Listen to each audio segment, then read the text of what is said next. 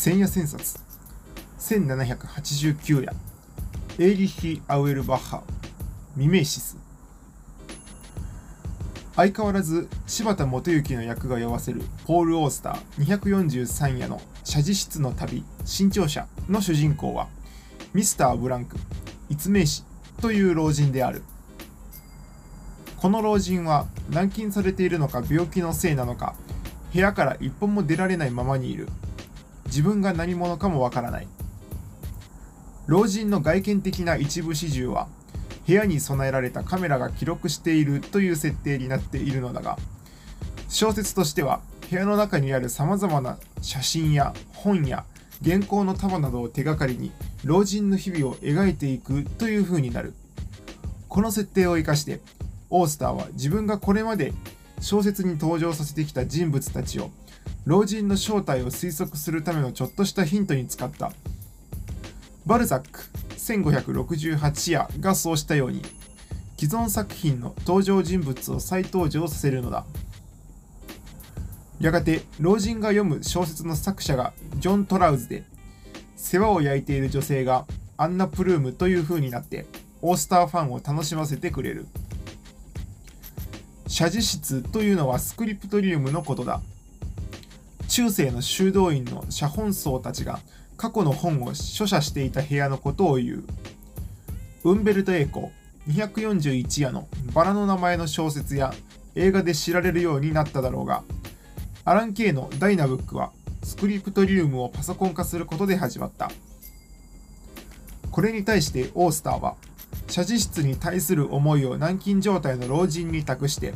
その節々に自分の過去作品に出入りした何かの写しを仕込んだのである。老人によってオースターは自分で自分を真似たのだ。なかなかうまい物語技法だった。オースターは老人を生けるスクリプトリウムに儀したけれど、世の中の文体や文意はアラン・ケイがあやかったように、そもそもが相互スクリプトリウムの状態になっているという風に見なせる。ジュリア・クリステは1028夜の用語で言えば、すべてのテキストはインターテクシュアリティ、間テキスト状態なのである。これを普遍して言えば、どんなテキストも何らかの意味でアナロジカルに、あるいはメタフォリカルに関連し合う可能性を持っているということだ。何でもが似ているのではなく、どこか似ている状態だけが次々に関連し合う。ただし、どんなテキストもとは言っても、どこをアナロジーやメタファーの対象にしたかということは、参照した作品、影響を受けた文体、著述者の力量、時代社会の理解度、言い回し、場面、シーンの特定性などによって絶えず千変万化する。このどこをアナロジーの対象にしたかをめぐって、全世界の文学作品や文章群にミメーシスの重層構造がまるでそれまで伏せられていたアンダーテキストやシャドウ文化やグノーシス思想がちらちら姿を見せてくるかのように現れてくる。というわけで今夜はその重層構造をヨーロッパ文学史を飾った作品を通して分析見せ分析してみせたエーリッヒ・アウエルバッハの定番名著ミメーシスを借りて取り上げる。ミメーシスという技能は珍しくはない。何かを真似ることだ。文芸からアートまで、機械工作から建築まで、植物や昆虫の擬態からコスプレまで、カリカチュアからモノマネ歌合戦まで、いずれも未明室だ。模倣、模索、モノマネ、モデル化、比喩、暗示、開逆、見立て、シミュレーション、似顔絵、ごっこ遊び、擬態、イミテーション、模型、みんな未明室なのである。アウエルバッハが未明室で取り上げた文学や文芸では、未明室は古典ギリシア以来の基本的な文芸技法で、古代中世のイメージ変換術の基本作法の一つだった。その基本作法には、これまで何度も千夜千冊で紹介してきたように、アナロギア、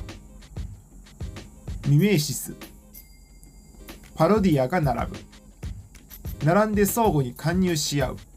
それぞれの技法が詩や悲劇や喜劇の作詞法や作劇法で確立し、かつまた互いに濃く関連し合っていた。すべてがアナロギアで、すべてがパロディアで、そしてすべてが未明室であり得たのである。そもそも未明室は、古代ギリシアや古代中世ローマ、ラテン世界で明確な出発点を持っていた。プラトン799夜が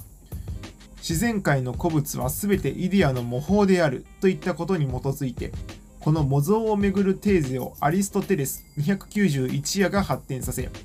ミメーシスこそは人間の本来の心の動向を表すものでそのことが諸芸術の様式を作ってきたとみなしたこと。これが出発点になっている。もう少し丁寧に言うと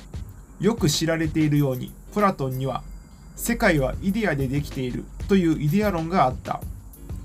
プラトンはそのイデアの中身を現在のギリシア人の我々は当時のギリシア人はすっかり忘れてしまっているのだとみなしこれを思い出すことが必要だと考えた。プラトン哲学とは何をどのように想起するかということ。それが全てなのだ。これがプラトンの有名な早期説というものでプラトンは早期のためには記憶から重要なアイテムやコンセプトを思い出すための学習が必要だとみなした。記憶早期の学習アナムネーシス。だしかし忘れたものを全て想起するのは難しい。順番もあるし傾聴もある。けれどもバラバラになる。そこでついつい比喩や類比が混じってくる。プラトンはそこに問題があると見て、そのような作用を未明室、模倣の作用とみなして、本来のイデアの再現に向かわない未明室多様型の芸術的表現性に不満を述べた。しかし、アリストテレスとその後の哲学では、特にネオプラトニズムやヘルメス主義やローマ哲学、ラテン哲学では、とはいえ未明室の作用がなければイデアは地上に降りてこない脳内でうまくひらめかないと考えられてむしろさまざまなポイエシス制作作用が使う未明室や中でも芸術の中に潜む未明室の技法レトリケレトリックの技法を注目するようになったのであるこうしてその後その後は未明室が文芸や芸術の方法解読の巨大で多様なスコープになっていったここまでがアウエルバッハが用意してくれたことだ。そうなってきたはずなのだが、ところが僕が長らく怪げに思ってきたのは、未明室がどういう方法の束で何をスコープしてきたかということが、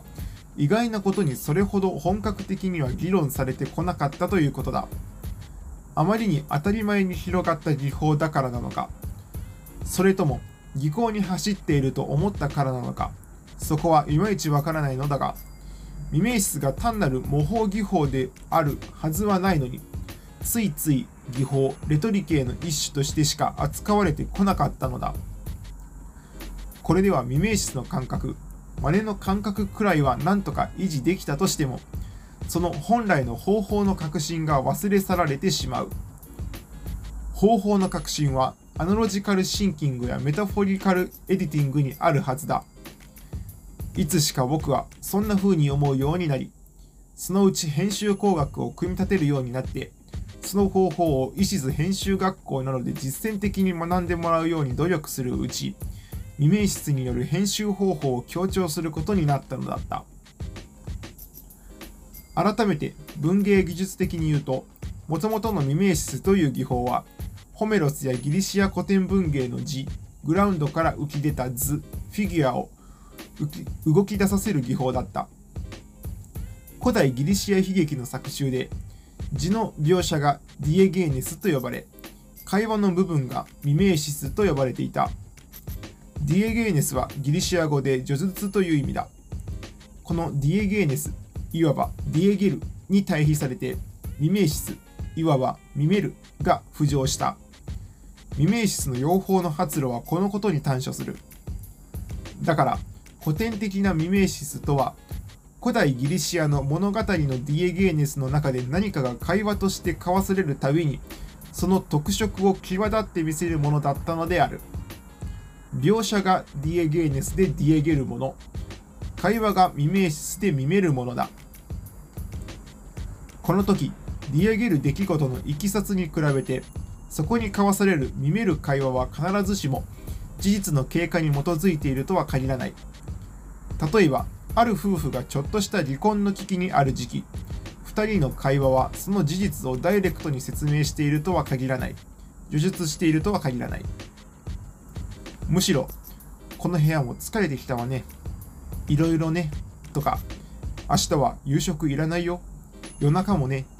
というような見める会話が時々暗示的にこの夫婦のディエゲーネスの顛末を予想させるのである。表現や表彰上の字に対して図を構造的に浮き上がらせることがミメーシスだったことは文芸の本質や物語の本質を考える上ではかなり重要な手法になっていった。すぐに見当がつくように小説や映画やテレビドラマはこの字と図の組み合わせで作られてきた。ドキュメンタリーやノンフィクションはここにナレーターによるディエゲルをつけた。このように今日に至るまでディエゲルとミメルは事態の浮き彫りにおける最も重要な技法であるにもかかわらずこのディエゲーネスとミメーシスの切り分けの関係に潜む重大な方法の意図がその後は本格的に言及されてこなかったのである。篠田一が日本語版を思い立ち河村次郎のグループに翻訳を託したアウエルバッハのミメーシスは60年代後半の日本の文学思想界に大きな音を立てて落ちてきた巨大隕石だった。少しでも欧米の文学理論をかじった者には未明室は必須文献であり千曲総書が隠然たる力を醸し出していた。ついではポール・ドマンやポール・リクールがこの本を訴状に挙げて議論していることが話題になってきた。アウエルバッハの役割はヨーロッパ文学の王道に未明室が様々に駆動していたことを詳細に分析してみせたことだった。ギリシア文学、ウェルギリウス、ロランの歌、ダンテ913や、ラブレイ1533やのパンタグリュエル、セルバンテス1181やのドン・キホーテなどの対策に駆動していたミメーシスの技法を丹念に拾い上げ、それらをそのまま近代のバルザック1568夜や現代のバージニア・ウルフ1710夜にまで引っ張ってみせた。大変なお手並みだった。普通に読めば文学本質論による西洋文学史のバージョンのように通して読めるのだがとんでもない。アウエルバッハ自身がミメティックマシン化していたのだ。僕は所読でそこに感心した。後に高山博442夜とこの本について話した時も高山はそこにうなっていた。しかしアウエルバッハのこの本が他ならぬミメーシスの正体そのものだということについてまっとうにテーマ解読しているものはその後は意外にも見当たらないままだったのである。例えばルネ・ジラール492夜に欲望論からミメーシスを説いたミメーシスの文学と人類学。法政大学出版局がウェルデニュースに神話一般にまで話題を拡張したミメーシス未来者があるけれどアウエルバッハにはほとんど食い込んでいない。これは決定的な落ち度というものだ。ミメーシスは真似ることである。しかしながらミメーシスは単なる模倣ではない。単なる模倣ではないにもかかわらずそのように受け取られていない。そういう嫌いがある。そうなってしまったのはそこには今なお今日の社会の中では模倣が非クリエイティブなものと捉えられているという惨憺たる事情が影響しているのだろうと思う。これはかなりおかしい。全くもってトンチンカンだ。本来の模倣の意義からすればつまりガブリエル・タルト1318夜の模倣の法則川出処方新社のような見方からすればミメーシスは表現すなわち模倣の源から発した方法そのものであってだからこそ本来的な方法なのである。ミメーシスは創発をプロセッシングする最大の編集エンジンなのである。という文句をあれこれ言ったところでそろそろ僕がミメーシスをどのように考えているのか何をミメーシスに託してきたのか少しだけ掘り下げたいまたどのようにミメーシス活用したいのかという話をしたい。その前に2、3の興味深いミメーシス議論を紹介しておこう。1つ目はよく知られているだろうけれど、ポール・リクールが3つのミメーシスを提案したことだ。リクールは、ウォルフガング・イーザーやハンス・ロベルト・ヤウスらのコンスタンツ学派の読解理論や需要美学の刺激を受けて未明室の新たな解釈をもたらす。時間と物語全3巻信用者という隊長を書いた。リクールはそこにアリストテレスの私学が挙げた2つの説明。行為の未明室は筋ミュトスである。と未明室をする者は未明室する人間を再現するにさらに読者や観客が自分たちの世界を交差させたくなる契機にも未明室が同行するという視点を加えた。こうして、1、未明室は行動の再現である。2、未明室は出来事の組み立てである。3、読者や観客は経験を未明室する、つまり再継承するの3つの未明室が提示された。リクールはこれらの仮説を通して時間と物語であらゆる物語が秘めるナラティビティの本質に迫ろうとしたわけだが実はこの議論は甚だ荒っぽかったそれでもイクールがミメーシスという行為が作品を受け取る側にも起こっていることに注意を向けたことは大きな示唆だった2つ目は大沢正知1084夜と三重大真治がサンデルによる正義と事実の重視に対してむしろ未明室による感染的模倣を重要だとみなしたことである。2010年のシンキング王第8号のことだった。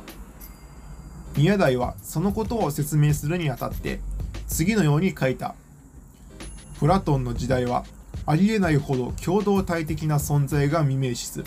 す。なわち感染的模倣を起こした。また、イエス・キリストの時代は、ありえないほど脱共同体的な存在も未明室、感染的模倣を起こした。と、大沢はこの宮台の議論を参考に、感染的模倣としての未明室は、学習の本質に関わっているという見方を発展的に披露した。宮台は学習の動機として、競争動機、理解動機、感染動機を挙げるのだが、大沢はこの感染動機にすでに未明室の仕組みが関わっていて、それによって一人の自分の中の自我理想と理想自我の貧しい結託が破れて、そこから思い切った学習が起こるのだろうとみなしたのだ。この話、その後に2人がどんな展開を継続させているのかは不勉強で知らないのだが、未明室感染学習論として僕は面白く思ったものだ。ちなみにかなり以前から一般的な教育論にもいわゆる学習理論にも未明室議論はいくつか出入りしてきたのだが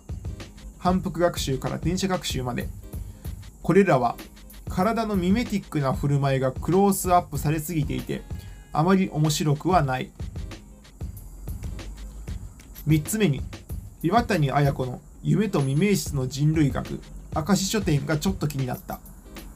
これはインドの商業移動民バギリを取り上げたものでバギリが移動先で出会う他者たちの夢を自分たちの神として未明視するという習俗を持っていることに注目していた。岩谷によるとバギリは移動先の文化や宗教を移すかのように自分たちに転写してそうして見めった気分のまま夢の中でリネー自身などを信仰してしまうらしい実際にそういう夢見をするのだというこの時バギリはこの未明室によって商業的な利益の獲得にまで至ると確信しているとみな見られるのだ。それがしかも集合的に起こっていることなのである。まさに未明室が感染している例でもあるが、そこに信仰性と商業性とが重なっているところが興味深い。なお、リネージとは文化人類学の用語で同じ出自を持つ血統を表している。ちなみに、この他にも、ジャック・デリタのエコノミメーシス未来者、ベンヤミン908夜の施策を追った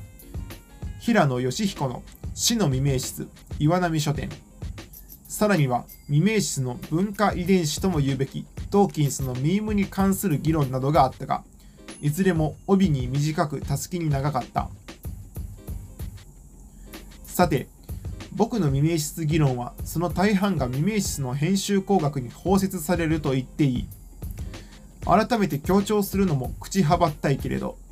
僕が持ち出す編集エディティングの全プロセスは根っからの未明室入りなのである見めらない編集はありえないのだそう思ったのは最初の最初は会話899夜を読んだ時のことで